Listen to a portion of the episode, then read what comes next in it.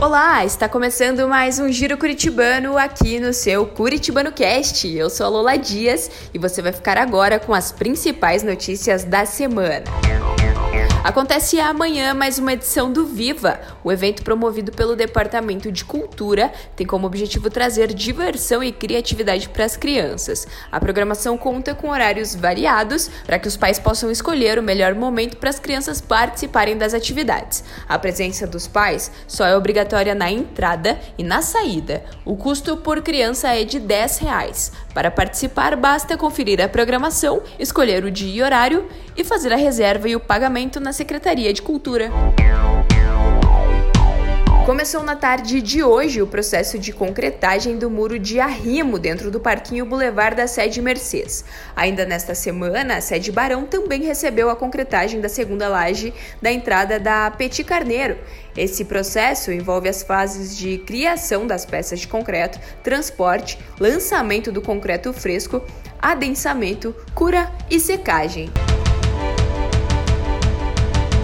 Já estão disponíveis os detalhes das ações que foram desenvolvidas por todos os departamentos do clube em 2021.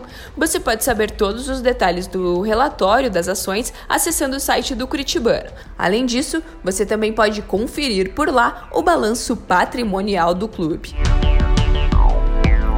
Começa no próximo dia 8 de fevereiro o projeto Primeira Atacada de Golfe. Essa é a sétima edição. A programação é voltada para crianças a partir de 12 anos e está com horários ainda mais flexíveis. As aulas vão acontecer na sede Romão Rodrigues Branco, em Quatro Barras. Os associados que desejam participar das aulas precisam fazer a inscrição pelo telefone 41 3672 1474. O custo do curso é de 512 reais. O processo de matrícula fica aberto até o dia 6 de fevereiro. Acontece no próximo dia 5 de fevereiro, a partir das 9 horas da manhã, a seletiva de basquete 2022. O evento acontece no Ginásio de Esportes do Curitibano. O processo vai definir quais serão os novos jogadores das equipes do Sub-11 ao Sub-15. Para fazer a inscrição, basta preencher o formulário disponibilizado na agenda do site do clube. Os tenistas do Clube Curitibano estão disputando diversas competições desde o início do ano. Nesta semana, a atleta Flávia Cherobin alcançou o segundo lugar na trigésima edição da Copa São Paulo.